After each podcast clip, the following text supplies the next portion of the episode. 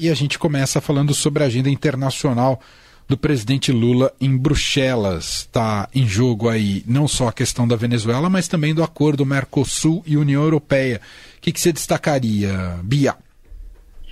É, Manuel, é, é uma mais uma viagem do Lula para a Europa, né? É, ele chegou até a cogitar, cogitar não ir, não participar é, dessa cúpula, porque ele já esteve na Europa em outros momentos nesse ano, mas enfim, houve um, um até um pedido aí dos europeus para que o Brasil participasse com o presidente. É, afinal, é um encontro entre dois blocos, entre a União Europeia e é, um grupo que se chama CELAC, que é a Comunidade dos Estados Latino-Americanos e Caribenhos. Esse encontro não acontecia há oito anos. É, durante o governo do ex-presidente Jair Bolsonaro, o Brasil deixou de fazer parte da CELAC, né? É, e o Brasil voltou para a CELAC agora no governo Lula. Bolsonaro saiu porque disse que tinha divergência com é, os governos da Venezuela, da Nicarágua, é, e o Lula já tinha dito que recolocaria o Brasil nesse fórum, né, entendendo aí é, que o Brasil tinha que assumir um papel de diálogo com esses países.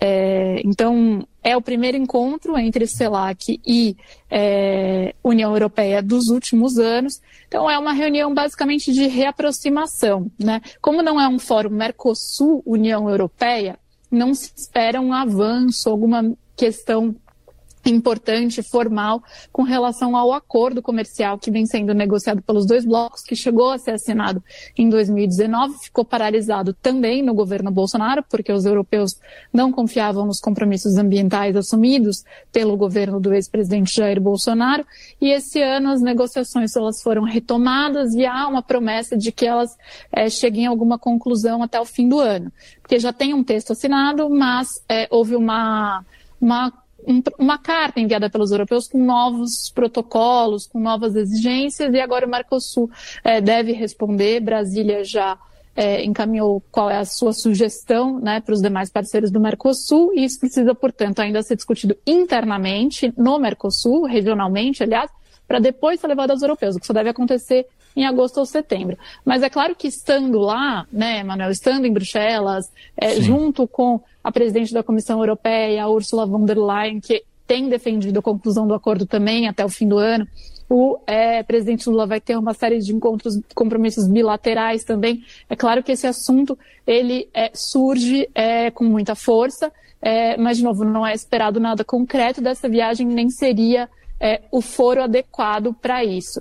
É, e aí você mencionou a questão de Venezuela, porque houve hoje né, uma reunião é, com integrantes do governo e da oposição, ou seja, do regime do Nicolás Maduro e opositores é, do, do Nicolás Maduro é, na Venezuela, lá em Bruxelas. Né? O Brasil participou, o presidente Lula participou desse encontro, defendeu que é, a, os próprios venezuelanos encontrem uma solução, ou seja, né, é, um posicionamento que vem, vem sendo adotado aí pelo Brasil e que é bastante diferente daquele que foi adotado lá em janeiro de 2020, quando os Estados Unidos e vários outros países, aí o Brasil incluso, é, chegaram a reconhecer um opositor do Maduro como presidente interino, que é o Juan Guaidó, achavam que isso seria suficiente para pressionar pela saída é, do Maduro, não aconteceu, né? E agora acho que os países da comunidade internacional estão tá num, numa outra posição, na posição de precisamos incluir é, o, o, regime do Maduro nessa, nessa conversa, né, para ver é, como que resolve essa situação. Então, Lula defendeu eleições, eleições que sejam críveis é, na Venezuela.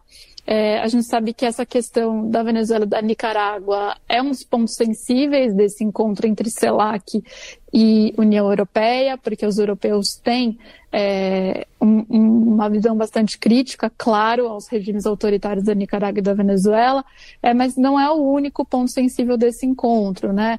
É, há divergências no posicionamento também sobre a guerra na Ucrânia. Apesar da maioria dos países é, da América Latina e do Caribe condenarem a invasão é, da Rússia, feita pela Rússia na Ucrânia, é, há uma divergência no que no que cerne a como chegar numa paz, né, na paz.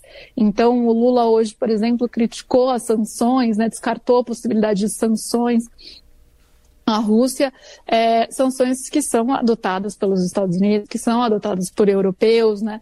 E isso, é, essa divergência com relação à Ucrânia fez, inclusive, com que é, houvesse muita dificuldade aí para os negociadores que desenham, esse, no final dessas cúpulas há sempre um comunicado, né? Que costuma ser assinado, se não por todos, aí pela maioria dos países.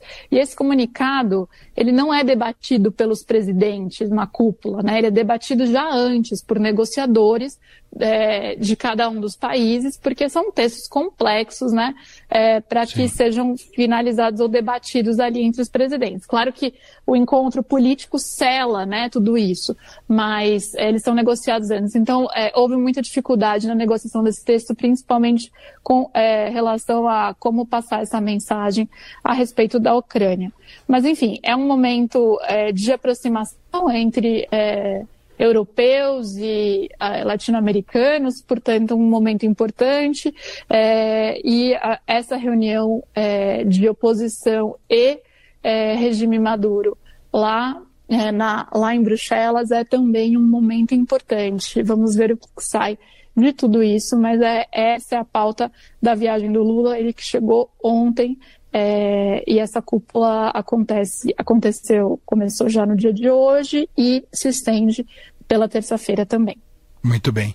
Enquanto isso, no cenário doméstico, né, como expectativa para a semana, esse já vai ter um indicativo mais concreto da possível reforma ministerial que o Lula possa fazer para acomodar mais partidos do Centrão. E é isso que a gente vai acompanhar também aqui no cenário nosso, não é, Bia?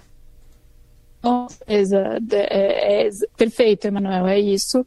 É, e aí é curioso, né? Parece que toda vez pra, não sei se é porque ele está viajando bastante, né, para fora do país também, é. mas toda vez que o Lula tá para viajar para fora, tá para acontecer alguma coisa aqui, né? Naquela época da China tinha o arcabouço para ser enviado, agora a reforma ministerial e todo mundo só esperando, né, o presidente voltar, digamos assim, é, para bater o martelo.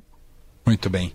Vamos acompanhar ao longo da semana, contando, é claro, com Beatriz Bula, que volta a estar com a gente aqui na quarta-feira. Muito obrigado, Bia. Um beijo para você. Outro, um até quarta.